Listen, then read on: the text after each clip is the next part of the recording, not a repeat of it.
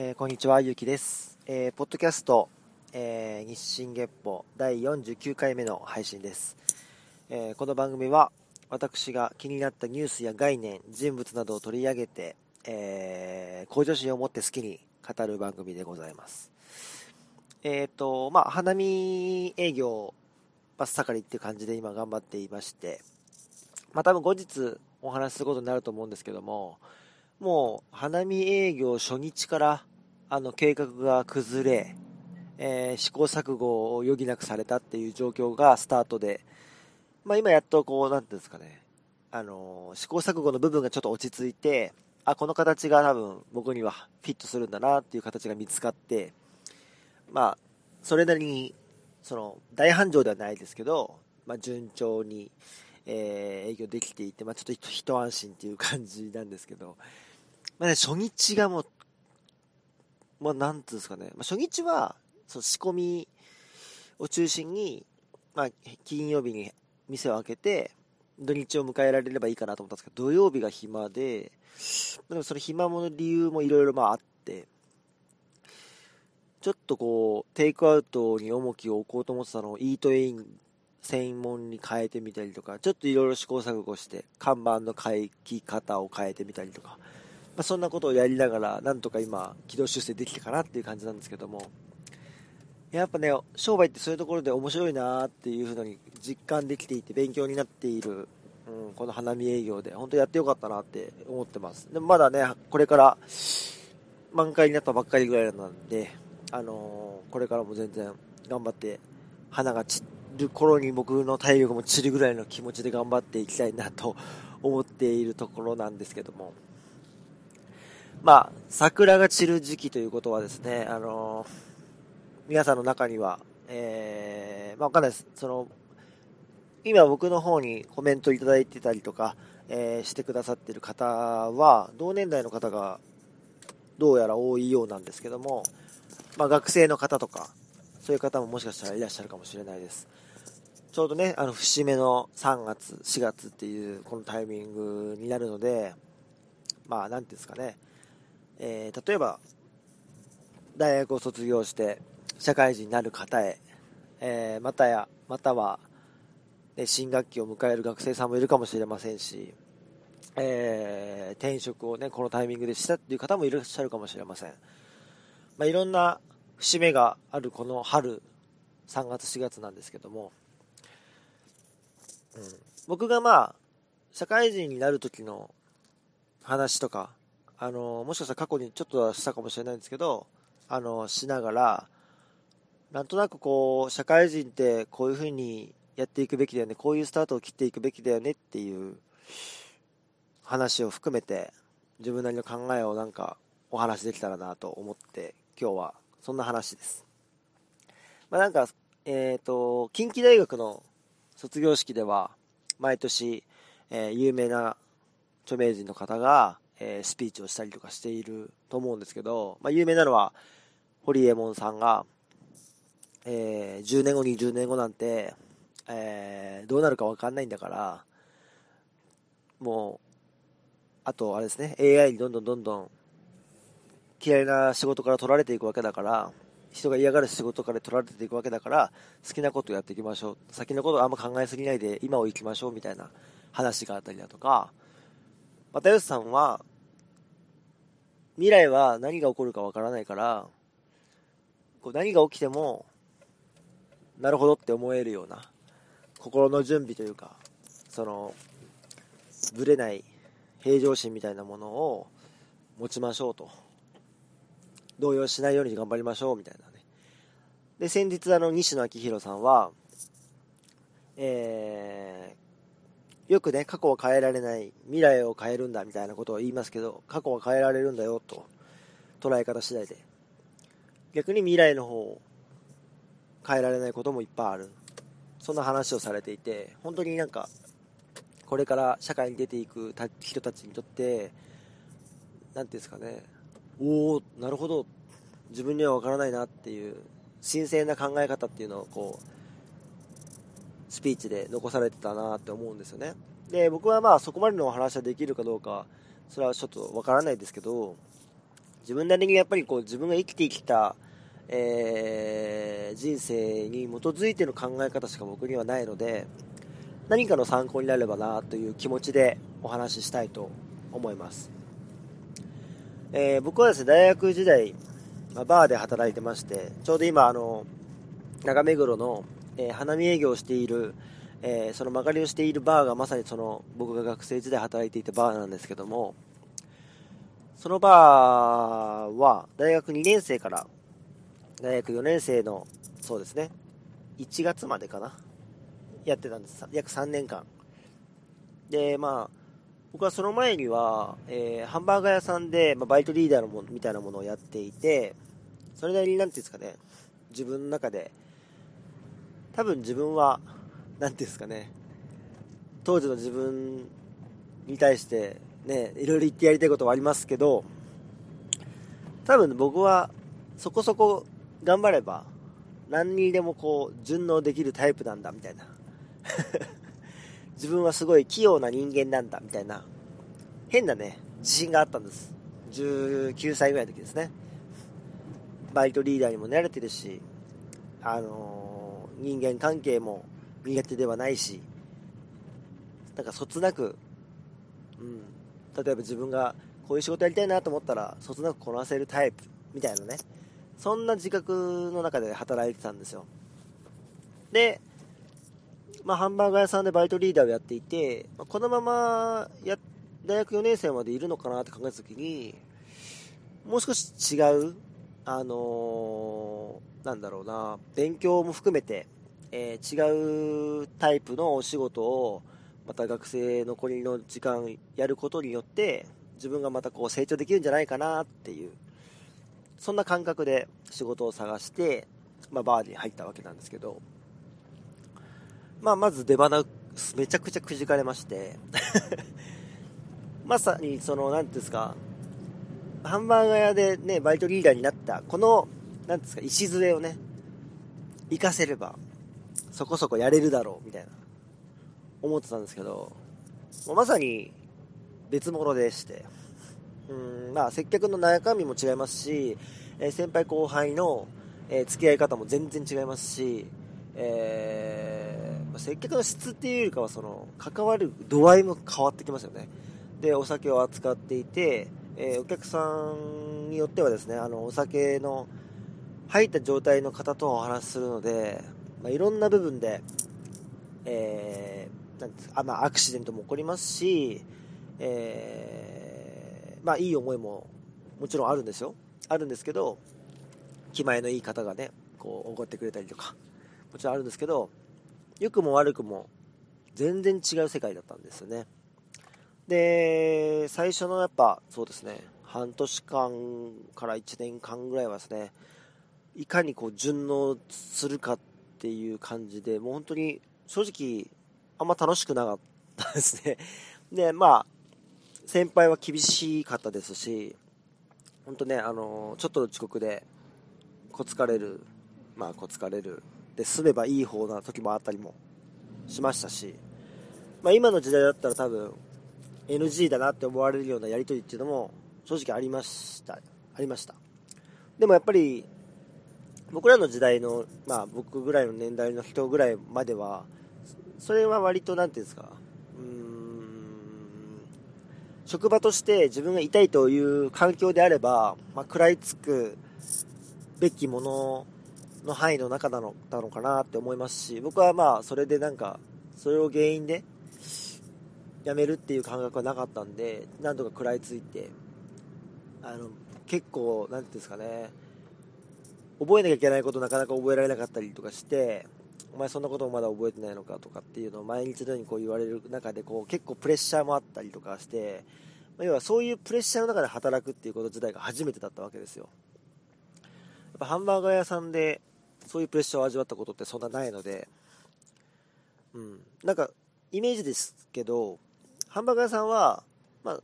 向上心がある子は向上心がある子で、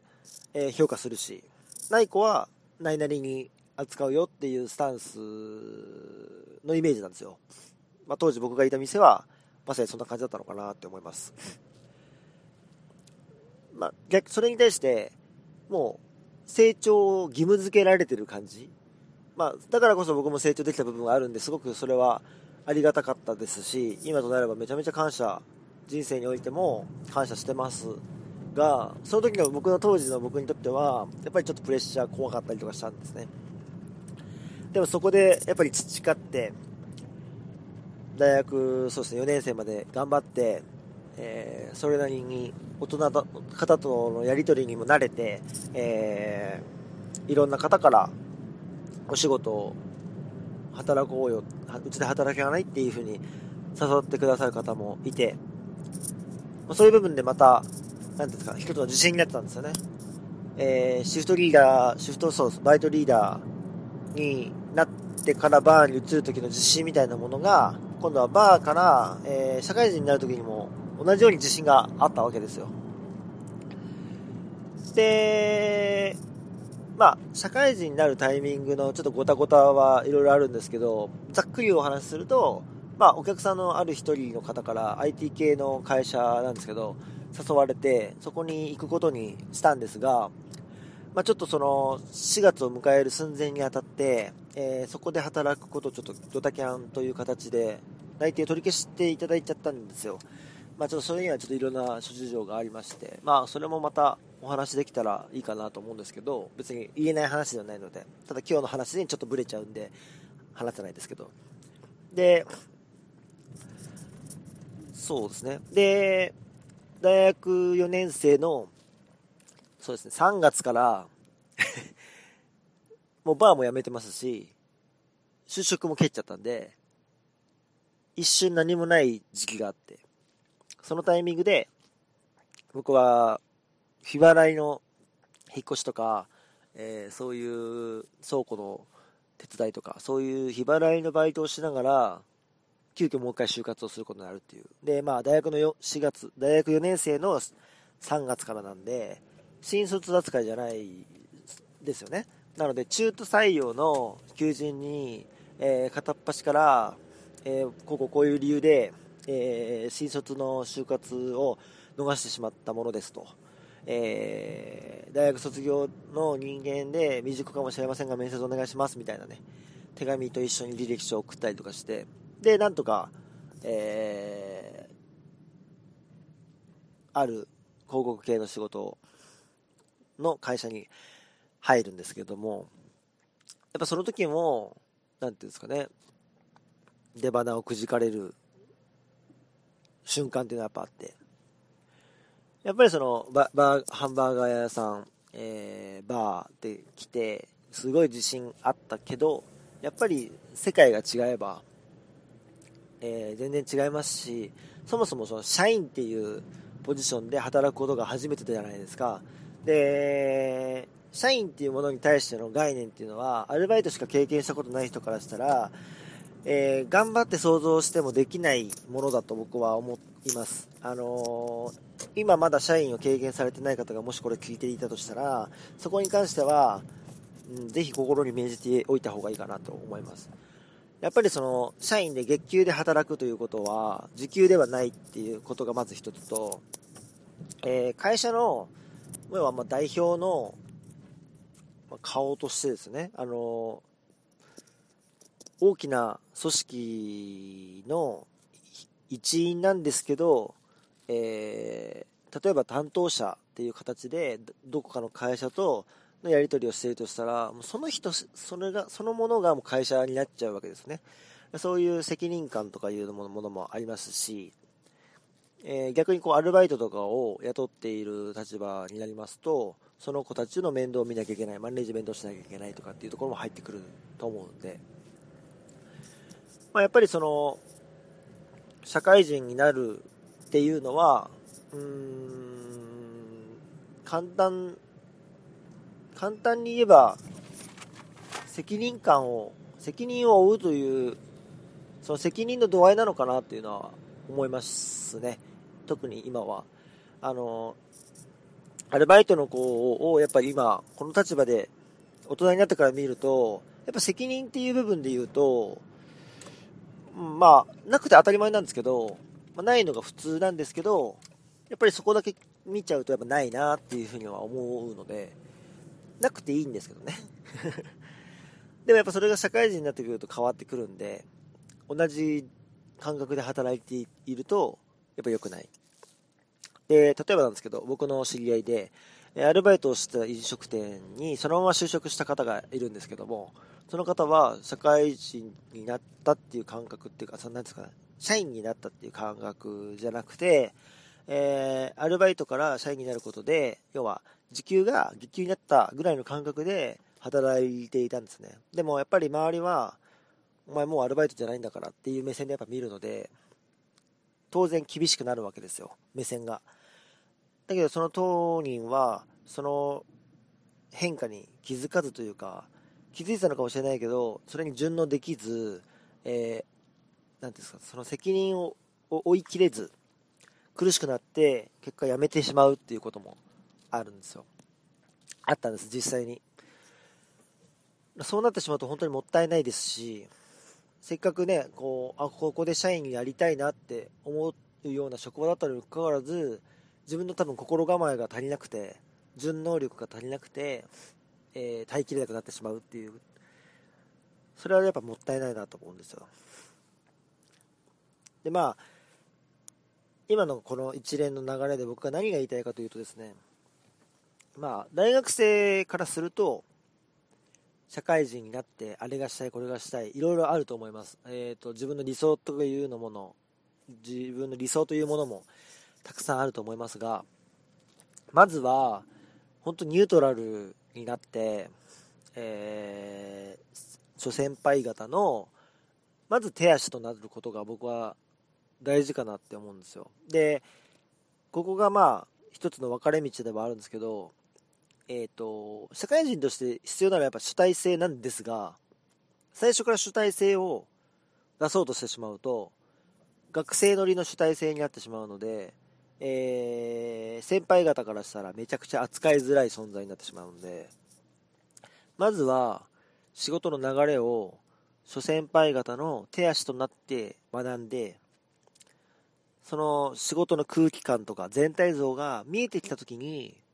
えー、ちょっとずつ、うん、自分の中に溜まってきた主観で見てきたその、うん、感想というか、分析というか、ね、手足となりながらも頭は使えるわけじゃないですか。その時に、これってなんでこういう風にやってるんだろうなって思った疑問だったりとか、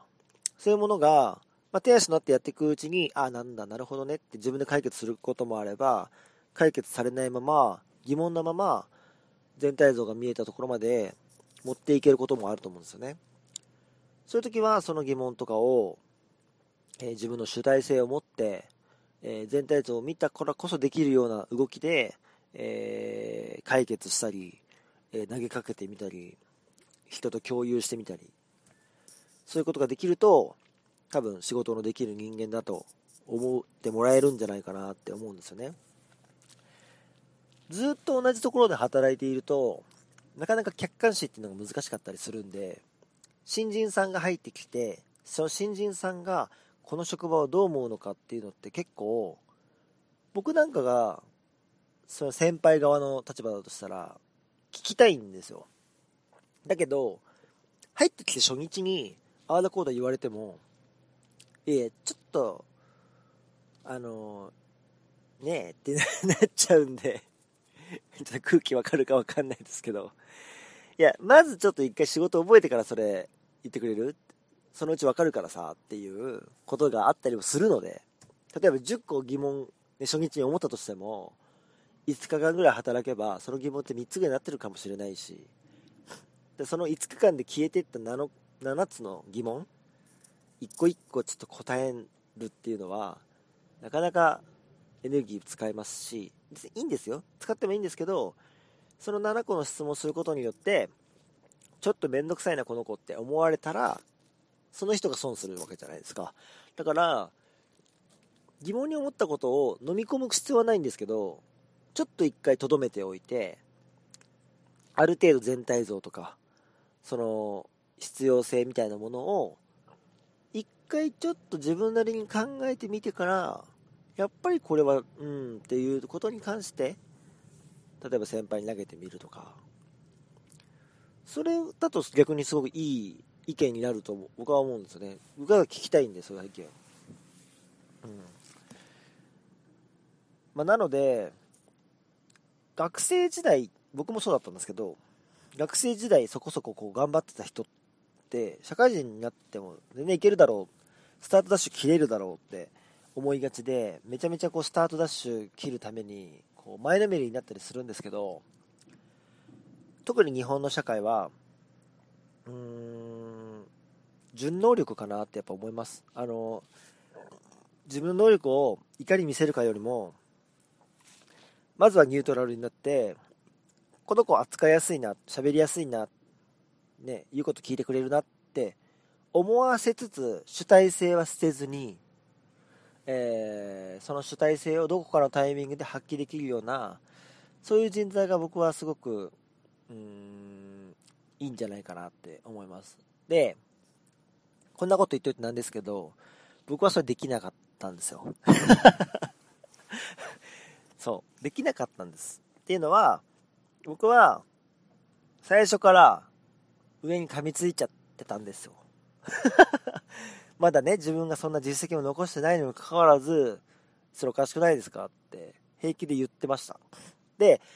その意見に関しては、今も変わらず思ってることではあるので、間違ってたわけではないと思うんですよ。今も多分同じ状況だったら多分言っちゃうんで。だけど、同じ正論でも、ちょっとじゃあ1ヶ月頑張った人と、まだ未知数な人が言ってきたのとじゃあ、先輩たちの聞く耳も違いますし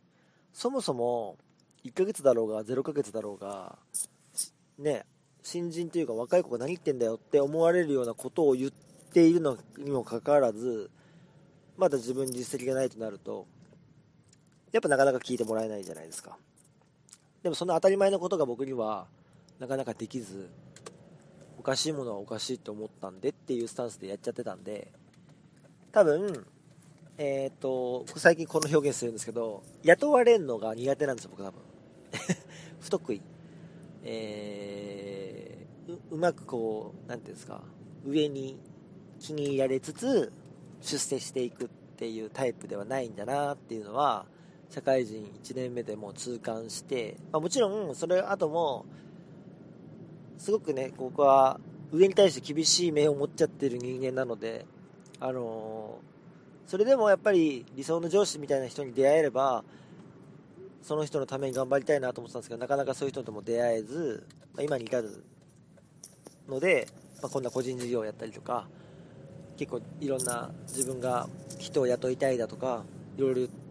言っちゃってるんですけどごめんなさいね。また話がどちらかってますけど。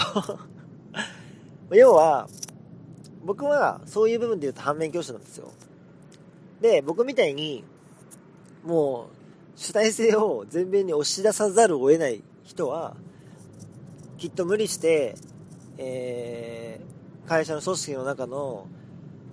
で働く必要はないのかなって僕も思うんで、自分はどういうタイプなのかなっていうのを考えながら、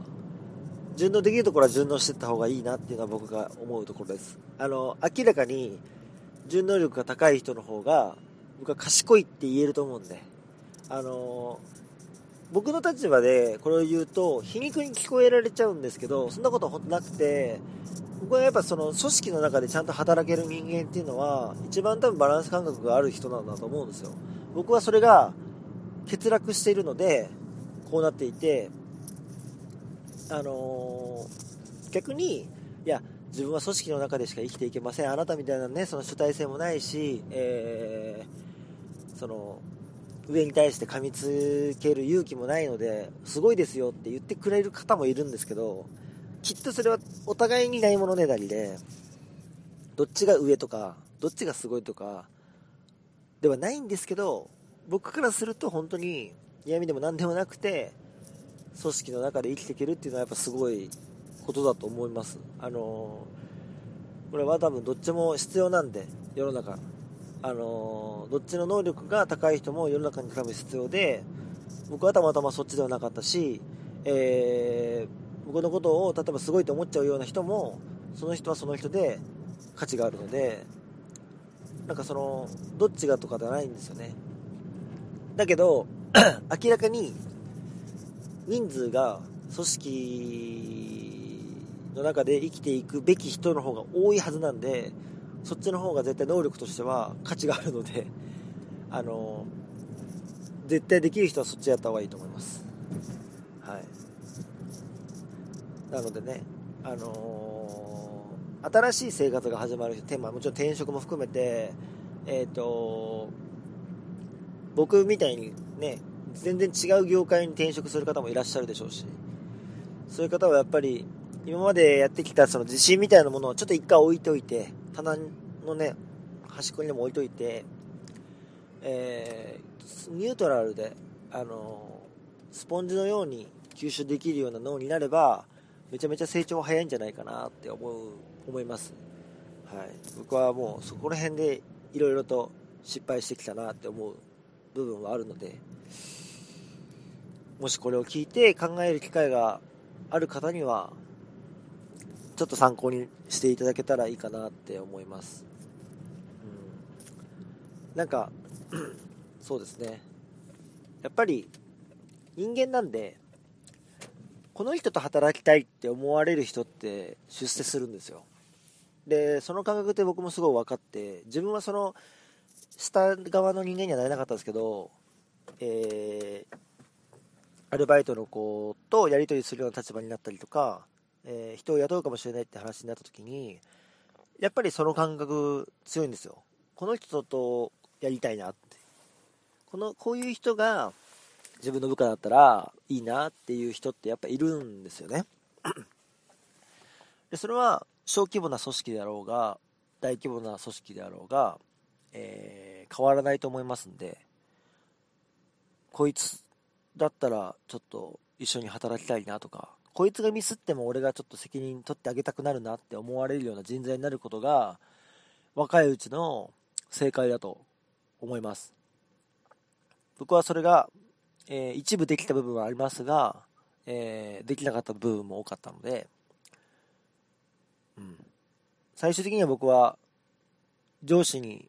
恵まれた部分が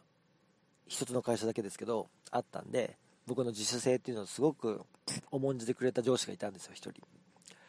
人。その方がいなかったら、僕はずっと苦しかっただろうなって思います。うん。なかなか評価もされない、えー、主体性も育たない。そういう環境だとやっぱなかなか自分の実力って発揮できないと思うので、うん、そういうことをちょっとでも意識できたら、その20代っていうものがいいなんだろう30代への布石になるのかなっていうふうには思うのでなんかそういう感じで頑張ってもらえたらいいんじゃないかなって思います20代は。そうですね。まあなんか最初にいろんな方がいらっしゃいますけどって言いましたけどほぼなんか新卒社会人に向けてのコメントになっちゃいましたね。まあでもやっぱ時期的にね、春なんでっていうところから始まっちゃったんで、ちょっとそこにフォーカスしすぎたかもしれないですけど、で僕は本当に、うん、今日の話が、正直、今もう自分の実感としてあるのが、上手に話せてないんですけど、僕はすごく若者というか、めちゃめちゃ応援してるんで、これからの時代を担っていくのは絶対若者だし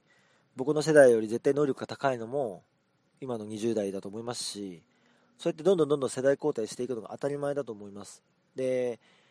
僕ら僕らの時代の先輩方、まあ、40代50代の方っていうのは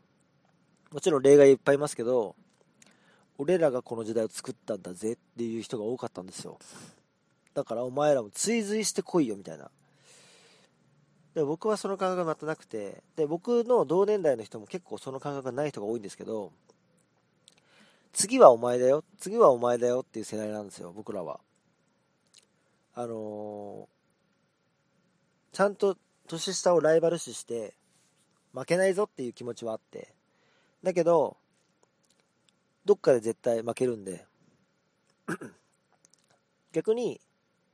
下の人を下の人っていうのは年がですよ。下の年齢の人を勝たせるために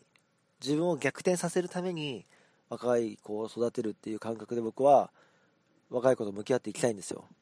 でこれってまあ僕の理想はやっぱ親子と一緒で父親は子供に抜かれたくないですけど悔しいから。でもやっぱり自分を抜いてってほしいわけじゃないですか。自分より、えー、いい人生を歩んでいってほしいわけじゃないですか。だその感覚に近いのかもしれないです。うん。やっぱり僕らが作った時代もっと先輩が作った時代っていうものに対しての何ていうんですかね。僕なんかはそうよくしょっちゅう言ってますけど悪しき文化変えたい文化っていうのがたくさんあるのでそれを変えていくってなると絶対僕なんかよりも今の若い子の方が変えられるしそのきっかけをちょっとでも作りたいって思ってるのが僕の世代なんですよ。もちろん全員じゃないですよ。一部の人間かもしれないけど。なのでやっぱり主体性っていうのは大事で